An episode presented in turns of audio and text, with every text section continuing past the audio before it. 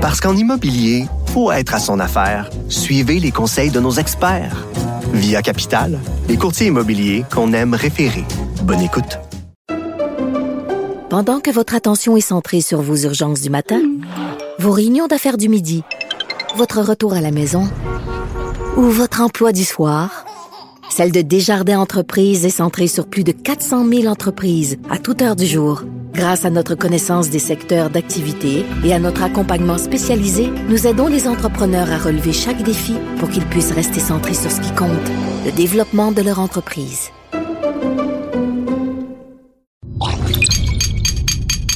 Cube Radio. Le présent épisode a été enregistré le 16 décembre 2019.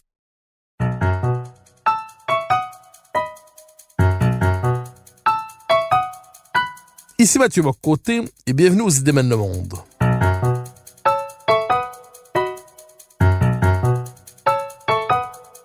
Nous chercherons à comprendre, à travers le regard des intellectuels québécois et européens, les grands débats qui façonnent notre monde.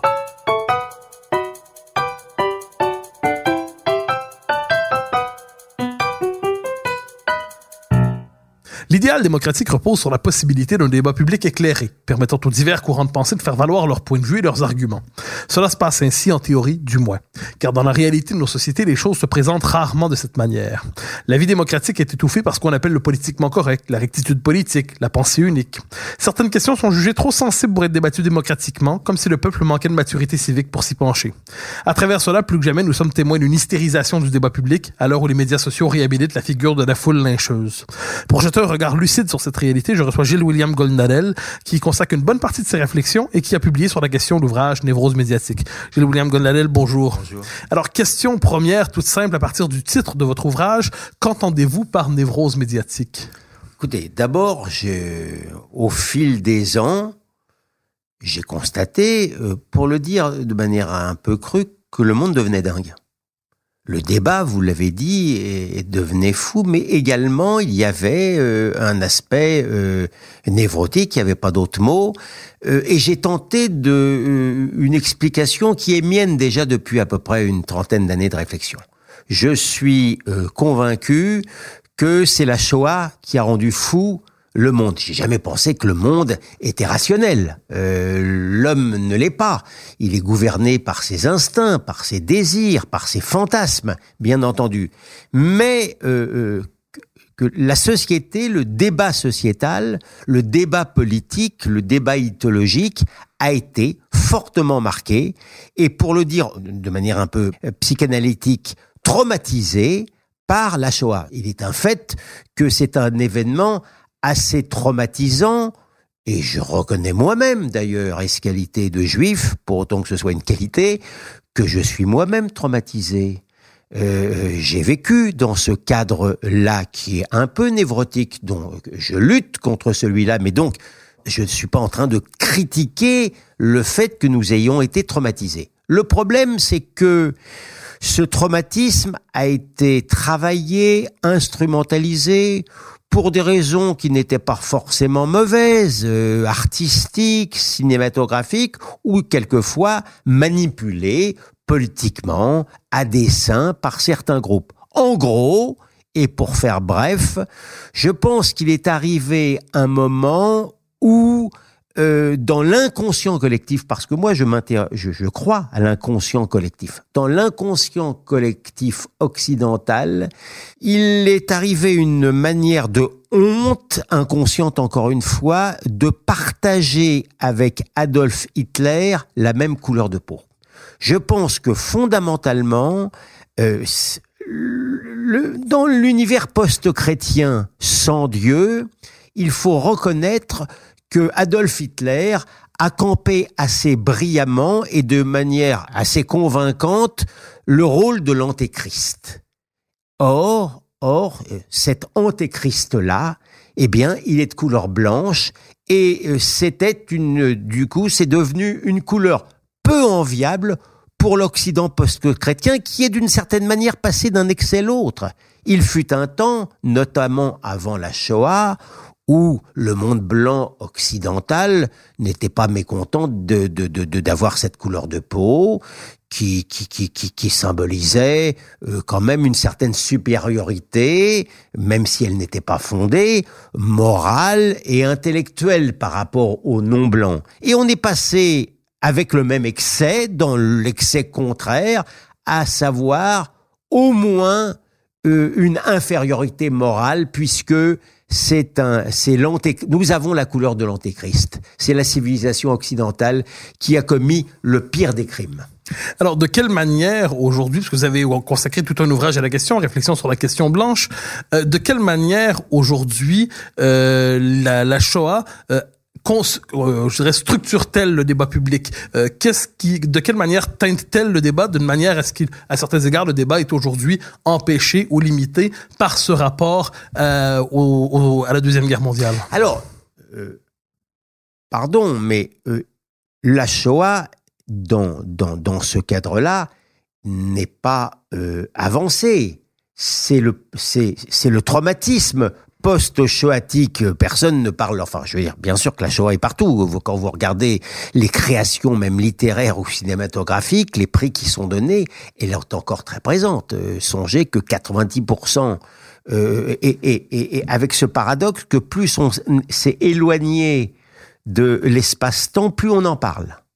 C'est c'est quand même, euh, ça, ça prouve le traumatisme. Mais ce que je veux dire pour reparler de ma névrose médiatique, c'est qu'ensuite, euh, je, suis tombé sur les livres, sur des, foules de Gustave Le Bon, d'une certaine manière corroborés, un peu transformés par Sigmund Freud, qui décrivent, qui décrivent le phénomène de foule avec assez peu d'aménité, euh, puérile, suiviste, euh, religieuse, et je me suis aperçu que aujourd'hui les médias euh, réagissaient exactement, mais je dis bien très exactement, comme, une- foule avec le même suivisme et avec la même hystérie. A fortiori, depuis la création des- des réseaux sociaux Internet qui n'ont fait qu'aggraver le phénomène. Et je prétends, et je prétends que l'individu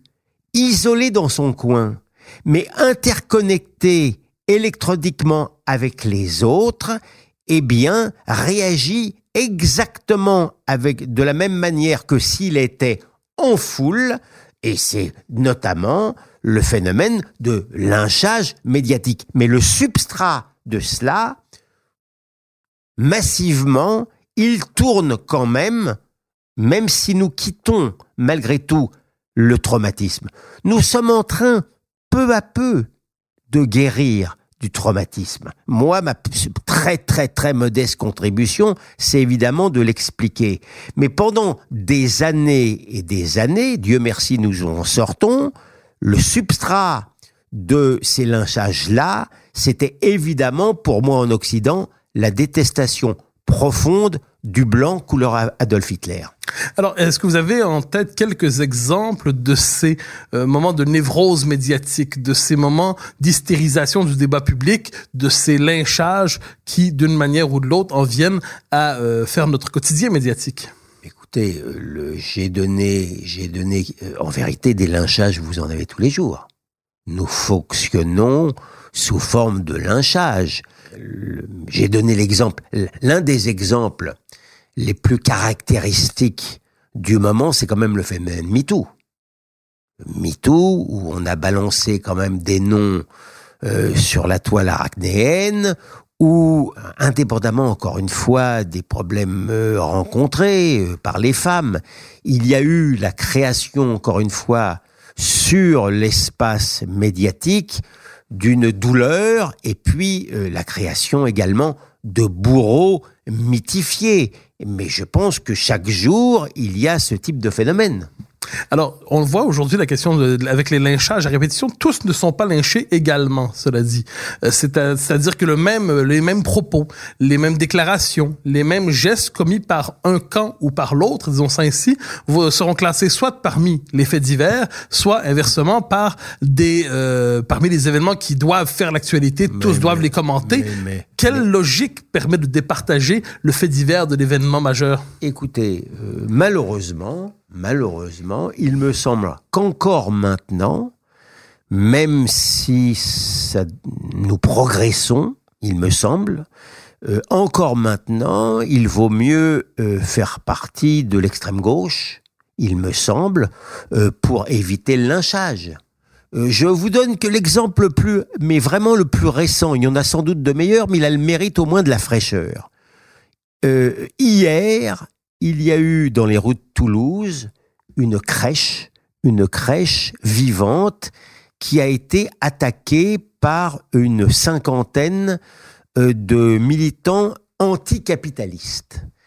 Euh, des enfants euh, se sont débandés parce qu'ils avaient peur. Et le propos, c'était de dire que les, les, les, chrétiens sont des anticapitalistes. Bien. mon imagination est impuissante à vous décrire la réaction gouvernementale ou la réaction euh, euh, euh, médiatique ou la réaction des prétendues associations antiracistes si par une hypothèse absurde et impossible, on avait attaqué physiquement de la même manière des, musulmans en prière. le, Hitler immédiatement aurait été rameuté, mais ça n'arrive pas. Et, je prétends, c'est une de mes euh, théories euh, que, j'exploite aujourd'hui, euh, je prétends que par un, étrange phénomène mimétique, les sous couverts d'antifascisme et d'antiracisme prétendus, l'extrême gauche d'aujourd'hui a remplacé sur le terrain de la fascisation l'extrême droite d'hier. Alors, je suis euh, désolé, confus d'être obligé moi-même d'employer le mot fascisation. Je suis l'un de ceux peut-être qui a le plus guerroyé contre les références abusives et je j'en ai parlé à l'instant même euh, névrotique au passé. Mais malheureusement cet horizon indépassable sur le plan de la sématique de, de, de, la, de, de, de, de, la détestation, vous ne pouvez pas euh, aujourd'hui tenter de discréditer quelqu'un euh, euh, à juste titre si vous n'utilisez pas ces termes obligatoires. Ça passe, ça passe obligatoirement par ces termes-là, et, et je n'en ai pas d'autres à ma disposition pour me faire comprendre que aujourd'hui, encore une fois, les nouveaux fascistes, ce sont les antifascistes et ce sont les antiracistes. Par un phénomène mimétique très curieux, mais malgré tout, malgré tout, il me semble, parmi les clés d'explication, en tous les cas c'est ma clé d'explication la plus optimiste, il me semble que dans une rage, dans une rage terrible d'être en train de, perdre le combat culturel et peut-être le combat électoral, eh bien, ce doit peut-être être une réaction d'impuissance. Eh bien, ils sont exactement, exactement ils utilisent les mêmes voies, les mêmes moyens que l'extrême droite d'hier. Vous prenez sur le terrain de la violence, les nervis, je vous en ai parlé tout à l'heure, sur le terrain de l'intimidation, regardez les géants endormis qui, qui essayent, qui essayent de convaincre les, les, annonceurs de ne pas écrire dans tel journal ou tel journal sur le terrain de la haine. Ce sont eux qui sont censés délimiter qui tient le discours de haine, alors qu'il n'y a pas plus haineux qu'eux, et qui est, qui borne entre la droite qui serait, qui serait, qui aurait le droit encore euh, au chapitre et l'extrême droite. Du coup, moi, je, me suis autorisé au même droit de bornage que c'est borné, si j'ose dire, et maintenant c'est moi-même qui m'autorise, euh, euh, je crois, à, dire qui est d'extrême gauche. Je n'ai aucun doute aujourd'hui que euh, France Inter est extrême gauche. Je n'ai aucun doute aujourd'hui que Le Monde qui a sorti un éditorial pour défendre Corbyn l'antisémite par rapport à, Johnson, considéré comme un Trump au petit pied, est devenu un journal d'extrême gauche. Il y a une radicalisation euh, inquiétante euh, euh, et à la fois rassurante, et je vais m'expliquer pourquoi, de, de la gauche qui est d'une certaine manière, pardon de le dire comme ça, j'ai pas d'autres mots à, à- ma disposition, en voie de fascisation. Ça me rassure sur le plan électoral parce que ce- cette, cette sorte de corbinisation, on voit ce qu'elle donne, on a vu ce qu'elle a donné il y a quelques jours en Grande-Bretagne. J'ose espérer que ce sera la même chose euh, aux États-Unis si c'est une Elizabeth Warren ou un Bernie Sanders qui porte les couleurs de la gauche qui deviendra extrême.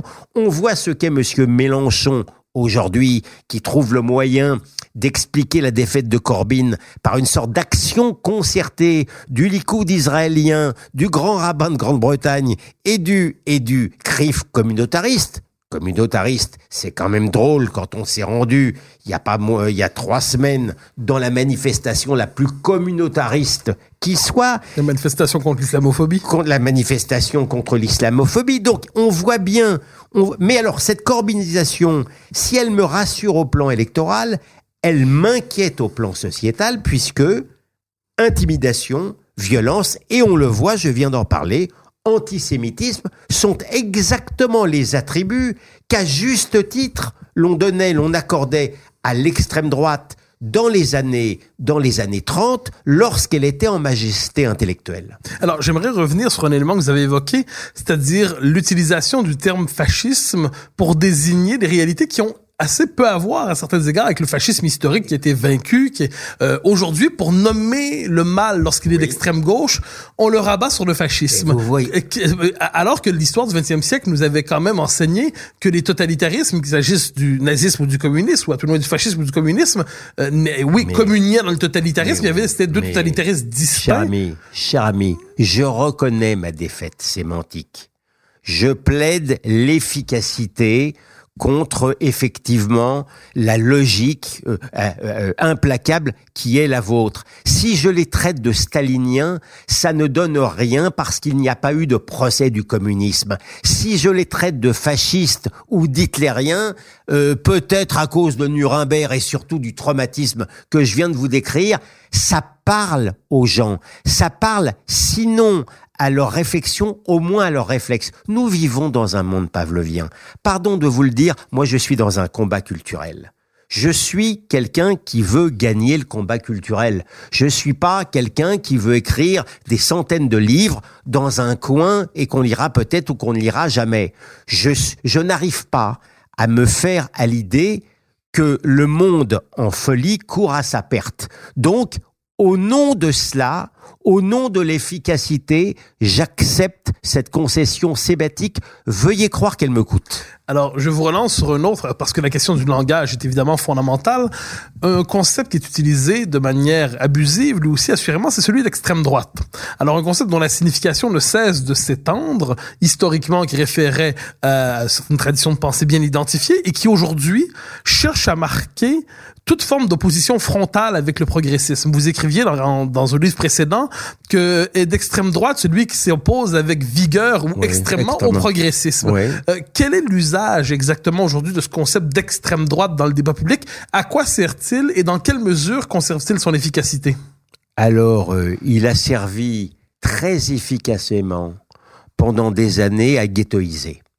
Il a exclu du débat médiatique les gens qui étaient fichés ainsi, avec encore une fois le fait que le monopole du fichage était euh, conféré à la gauche et à l'extrême gauche médiatique. Pendant des années, des gens auxquels je peut-être j'appartenais, je ne sais pas. Euh, Moi, j'avais la- à l'époque, une- il y a quelques années encore, l'avantage d'être juif. Donc, le fait d'être juif vous protégeait quand même un peu d'être classé dans l'extrême droite hitlérienne. Euh, depuis un certain temps, ça ne protège plus du tout, mais Dieu merci, comme la l'étiquette elle-même a été, si j'ose dire, dévaluée, Aujourd'hui, on peut me traiter de de de de- d'extrême droite, de pédophile, de de, de brosse euh, à gratter. Ça n'a aucune espèce d'importance parce que parce que je pense que le celui maintenant que, que qui, qui est le, le- le fameux censeur, celui qui, qui celui qui borne entre entre la droite et l'extrême droite, a perdu, vous savez, une très grande partie de son magistère euh, intellectuel et moral. Raison pourquoi il est nerveux, raison pourquoi il euh, il perd il perd son sang-froid. Euh, ça n'est plus très grave maintenant. Vous voyez bien, malgré tout, que nous ne sommes plus ghetto- ghettoisés. Nous, alors, certes, certes, euh, je ne compte pas. Ça tombe bien, je n'y tiens pas spécialement. Être invité bientôt euh, dans, dans l'audiovisuel de service public, qui reste malgré tout largement euh, euh, confisqué au bénéfice de la gauche et de l'extrême gauche.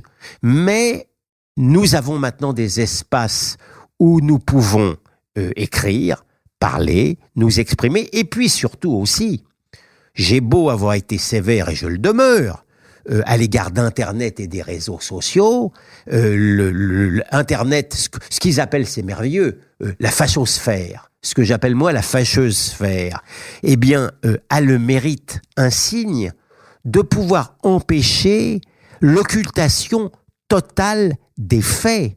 Euh, le- le- nous avons assisté à une entreprise de, de, de, de, décérébration mentale unique, à mon avis, au monde.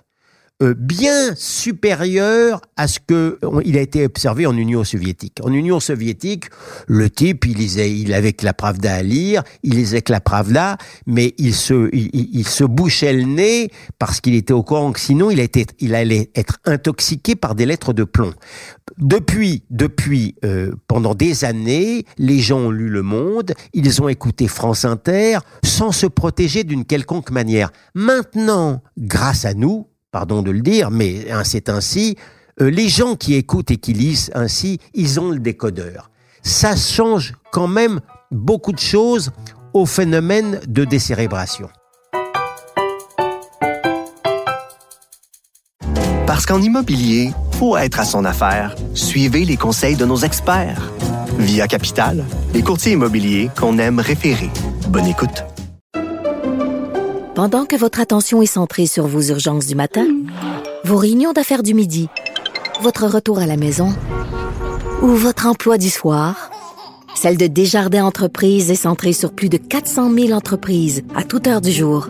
Grâce à notre connaissance des secteurs d'activité et à notre accompagnement spécialisé, nous aidons les entrepreneurs à relever chaque défi pour qu'ils puissent rester centrés sur ce qui compte, le développement de leur entreprise.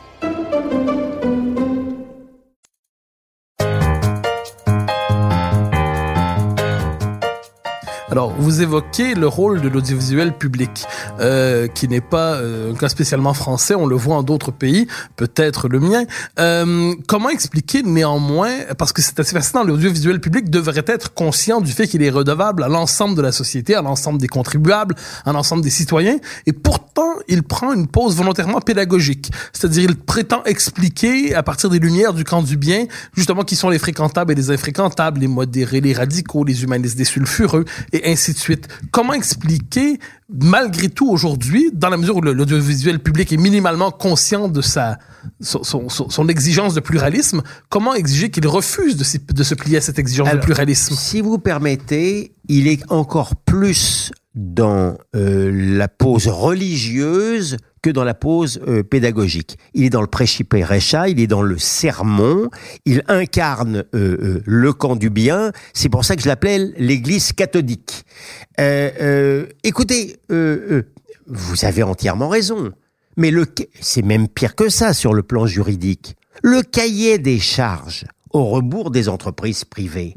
Le cahier des charges des entreprises de l'audiovisuel public leur fait obligation de d'être dans la neutralité, l'objectivité et le respect du pluralisme. Si vous leur dites ça euh, euh, à, à ces gens-là, mais mais ça va provoquer un, un fou rire. Ils ne se sentent quittes de rien. Et d'ailleurs, ils ne me répondent jamais. Dieu sait si ça fait partie de mes obsessions que je vis, que j'accepte. Je les harcèle avec cela.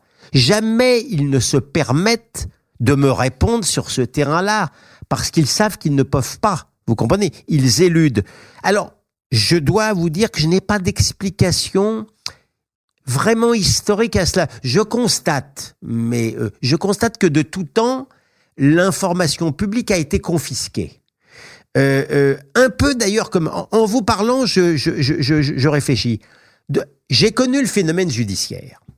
Le phénomène judiciaire, pendant très longtemps, même quand je suis arrivé au palais, la justice était rendue assez bien, sauf dans les affaires signalées, où le pouvoir en place, évidemment, arrangeait les affaires à sa manière. Et depuis, euh, en vérité, la justice a été atomisée, et ce sont des petits euh, atomes qui partagent souvent la même idéologie, vous savez, qui rendent la justice non plus selon le droit, mais selon leur conception de l'équité. Il me semble, en vous parlant, que en matière audiovisuelle, il en a été de même.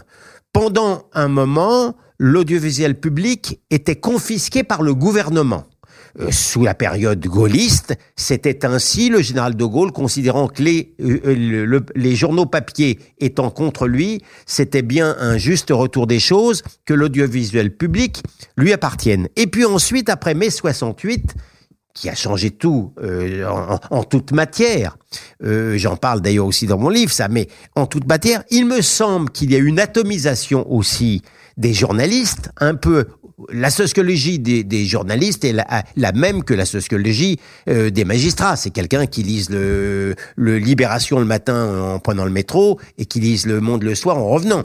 Donc, il me semble qu'ils partagent la même ils partagent la même euh, idéologie, mais euh, elle n'est plus, elle n'a plus rien à voir avec le gouvernement. C'est l'idéologie qui gouverne. Alors, bien entendu, avec quelques nuances qui vont aller de, gentil, de la gauche jusqu'à l'extrême gauche. Alors, je vous relance sur un élément qui me semble très important que vous avez évoqué. Vous avez comparé à notre désavantage nos sociétés et les entreprises de reconditionnement idéologique, de rééducation qui a caractérisé l'Union soviétique.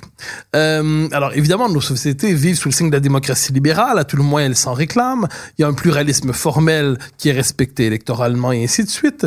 Néanmoins, vous présentez une forme d'entreprise de reconditionnement, rééducation idéologique de grande ampleur en Union soviétique, il y avait un phénomène qui s'appelait la dissidence. Est-ce qu'on peut comparer de ce point de vue l'émergence d'une pensée conservatrice ou de droite, je sais pas quelle est la bonne étiquette à utiliser, comme un phénomène semblable de dissidence à l'intérieur des sociétés occidentales contemporaines? Oui, bien sûr. Alors, certes, euh, il faut il faut plus de regarder. Euh, les dissidents que nous sommes euh, ne sont pas placés au goulag euh, ils sont pas envoyés dans, dans, dans, dans un, dans un euh, établissement psychiatrique. Ils sont exclus, ils sont exclus du débat médiatique. Ils peuvent être exclus quelquefois de l'administration quand ça va vraiment très mal. Ils peuvent être exclus de certaines entreprises. Ils peuvent subir la mort civile, mais pas davantage. Euh, chez le chez l'Homo soviéticus, la décérébration était moindre alors que chez le chez chez l'homme occidental, chez l'homme post-chrétien, il me semble que avec ce surmoi que je vous ai décrit, évidemment euh, euh, dans le cadre de mon explication post-shoatique, ce surmoi a été extrêmement puissant pendant des années et il a euh, et, et, et, vous, et vous aviez également une église très rigoureuse euh, capable de d'excommunier ex cathedra, capable de distribuer indulgence d'un côté et, et, châtiment de l'autre, et qui a fonctionné avec ses grands clercs, avec ses petits prêtres. Euh, il me semble que nous commençons à en sortir. Alors, j'aimerais monter un peu, peut-être un peu moins optimiste que vous. Vous dites, nous commençons à en sortir, peut-être parce qu'il y a une opposition qui se forme. Pourtant, si on regarde la vie universitaire, des deux côtés de l'Atlantique, par exemple, là où s'élaborent les concepts dominants de notre société, là où s'élabore ce qui sera demain le mainstream médiatique, on peut dire inversement qu'on est témoin d'une forme de radicalisation du progressisme, de radicalisation. Vous l'avez évoqué tantôt en, en parlant d'une radicalisation de la gauche, mais dans les institutions productrice de légitimité idéologique. Pardonnez le jargon. Il me semble que cette gauche non seulement demeure en situation de monopole, mais aussi euh, conserve la capacité de diffuser son vocabulaire. Je donne un exemple, je pourrais en donner d'autres. La diffusion de mots comme racisé ou les mots en phobie, les différents mots en phobie qui se multiplient, qui arrivent dans la langue médiatique d'abord avec des guillemets, mais les guillemets tombent rapidement et ça devient le nouveau vocabulaire à partir duquel nommer la réalité. Est-ce que de ce point de vue, vous ne faites pas preuve d'un peu d'excès d'optimisme? Alors d'abord, pour, le, pour, pour vous prouver que je ne suis pas si optimiste que ça, je pense que euh, nous avons gagné la bataille culturelle, non pas tant grâce à notre force de conviction, notre talent de persuasion, voire à notre courage intellectuel, mais à cause des catastrophes qui sont arrivées. Je pense que malgré tout, le pouvoir du réel est un peu plus fort, je vais être très très prudent, très très prudent, que le pouvoir du virtuel. Encore que le virtuel agisse sur le réel, c'est pas si simple que ça. Mais bien évidemment, les phénomènes migratoires massifs, des phénomènes de terrorisme islamiste ont mis quand même un peu de plomb, si j'ose dire, dans les idées des gens et dans les idées de l'homme. La réalité, elle reste malgré tout un temps plus fort que l'idéologie, raison pourquoi nous sommes dans ce combat culturel-là. Mais bien entendu, ils sont capables encore, ils sont capables toujours de gagner. Nous pouvons gagner la bataille des idées et ils peuvent gagner la bataille de l'émotion. Donc, je ne triomphe pas du tout. Je vous explique pour quelles raisons nous avons marqué des points, mais, mais avec des flots de sang. Vous connaissez sans doute mieux que moi, euh, euh, effectivement, euh, la, la dictature intellectuelle qui se passe sur les campus. Je crois quand même, il me semble quand même que ces gens-là, bien sûr qu'ils peuvent faire la loi sur les campus, à la manière des fascistes. Alors, au moins, à la manière des fascistes d'hier, je peux dire comme ça. Ils font le coup de poing exactement de la même manière que les ligues, euh, les ligues hitlériennes euh, dans les facultés euh, allemandes et autrichiennes faisaient la loi. Mais pour autant, pour autant, je ne pense pas qu'ils gagnent la bataille du peuple. Bien entendu, ils peuvent formater encore les écoles de journalisme. Bien entendu, ils peuvent tenter encore de formater les écoles de magistrats, mais je crois malgré tout que euh, euh, les, les, mots qu'ils emploient euh, portent, portent leur charge de ridicule. donc la vraie bataille, pardon de le dire, c'est aussi la bataille démographique.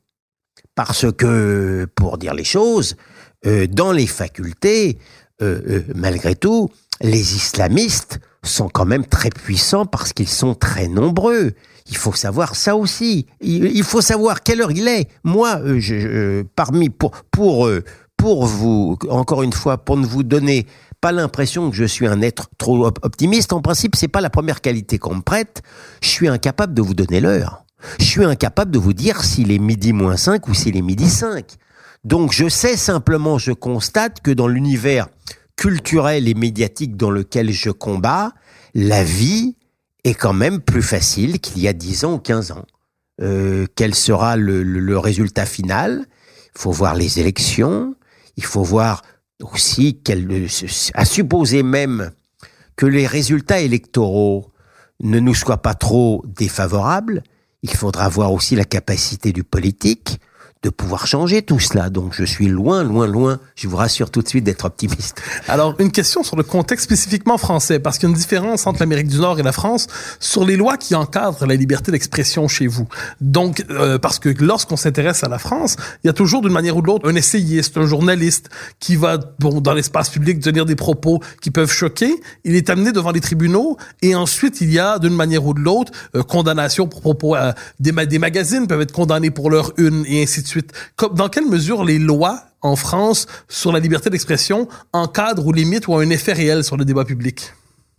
Écoutez, moi je suis de ceux qui ont utilisé, euh, oui, il faut dire les choses comme elles sont, je suis de ceux qui ont utilisé la loi et les prétoires pour faire avancer mes idées. Je l'ai fait dans les années 80, euh, contre euh, l'extrême gauche antisémite, contre euh, l'islamo-gauchisme, je peux vous dire que j'étais extrêmement critiqué. Je peux vous dire que quand j'ai fait des procès à Edgar Morin, par exemple, pour des déclarations qu'il regrette aujourd'hui, il fallait voir les volets de bois vert que, que, que, que... mais c'était une réaction de faiblesse, pardon de le dire. Si j'avais pu, si il m'avait été donné de, de pouvoir critiquer Edgar Morin et ses idées à la télévision ou à la radio, je me serais pas permis de d'embêter les tribunaux avec cela. C'était le moyen de faire catharsis. Permettez-moi de vous dire que euh, grâce à ces procès-là, peu importe d'ailleurs leurs résultats, j'ai pu quand même, euh, je crois, avec mes méthodes, montrer qu'il existait un, un antisémitisme d'extrême gauche. À l'époque, on me disait mais c'est pas possible. Euh, Serge Julie que j'ai fait condamner, il peut pas être antisémite puisqu'il était de gauche. C'était un postulat pratiquement indiscutable il y a encore euh, 30 ans, c'est-à-dire un siècle. Donc, euh, je suis pas le mieux placé pour vous répondre sur ce terrain-là.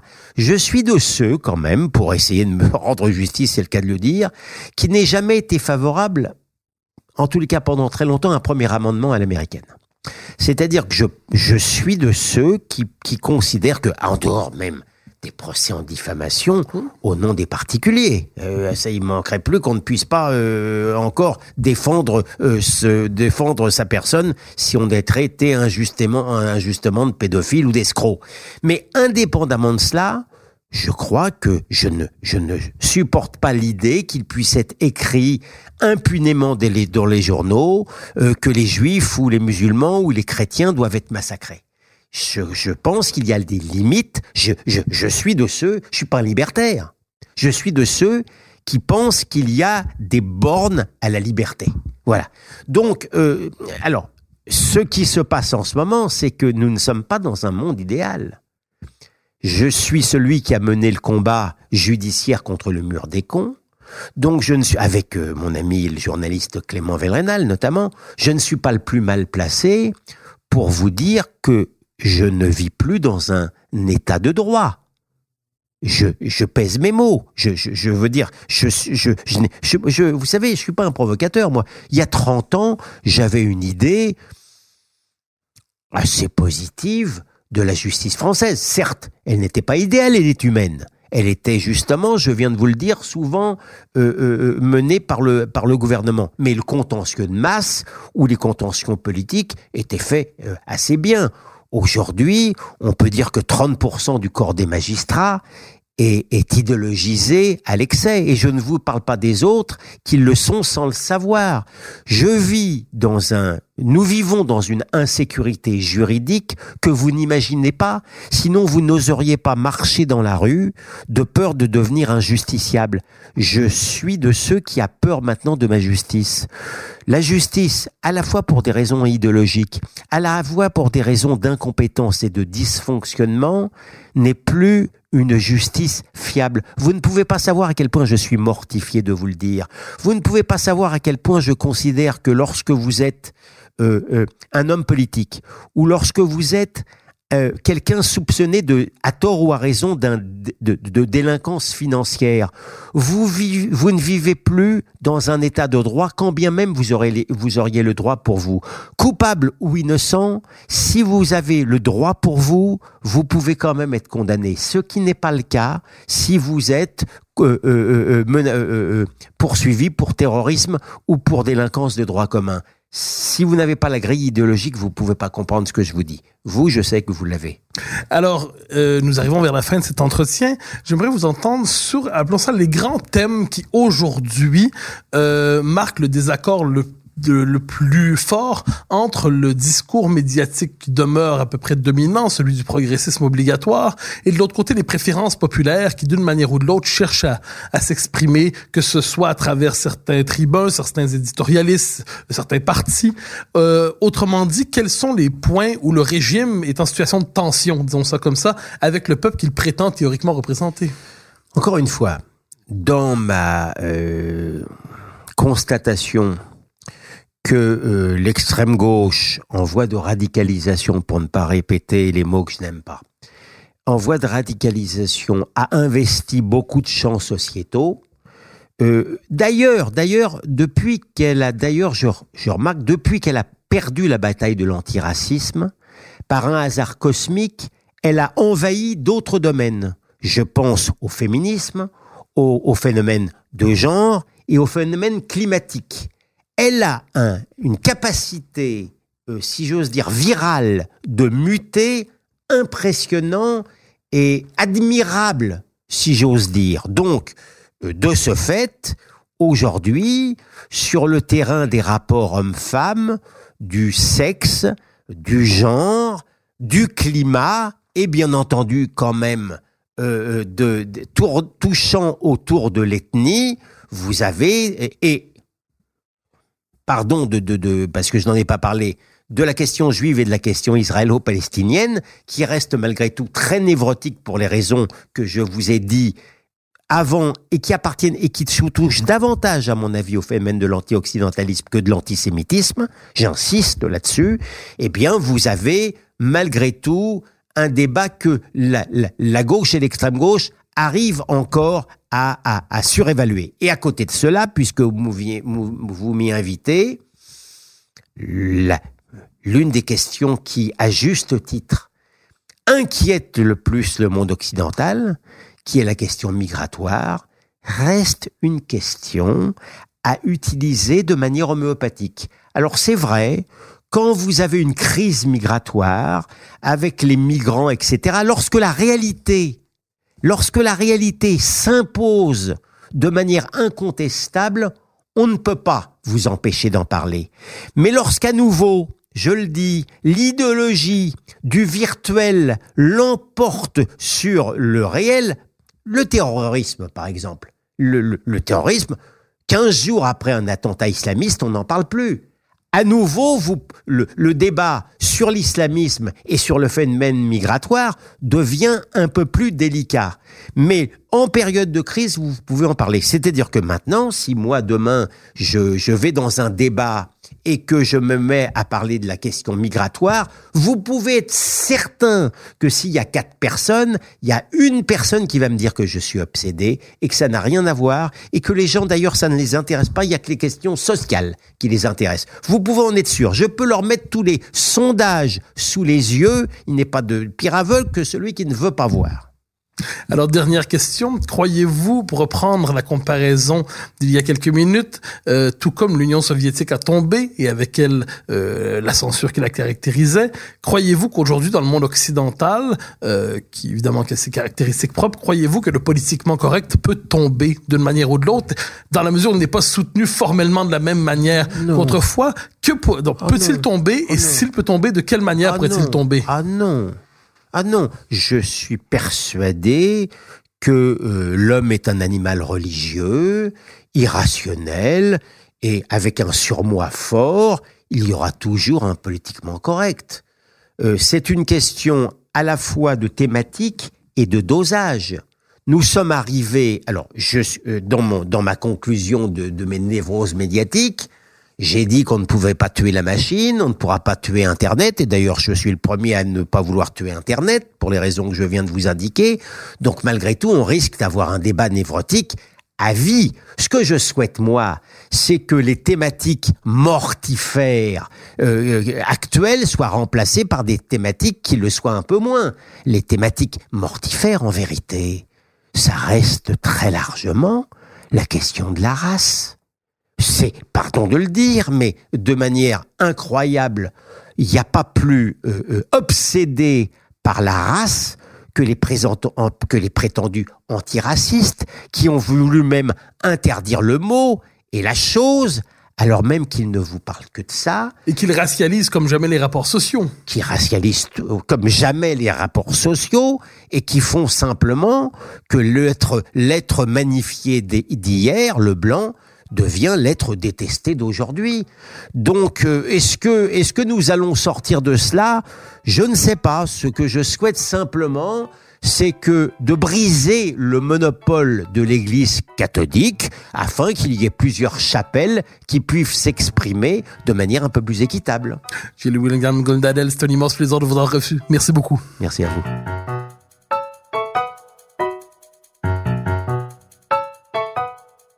Chers auditeurs des idées mènent le monde, vous pouvez faire connaître le balado sur vos réseaux sociaux en partageant les épisodes que vous aimez.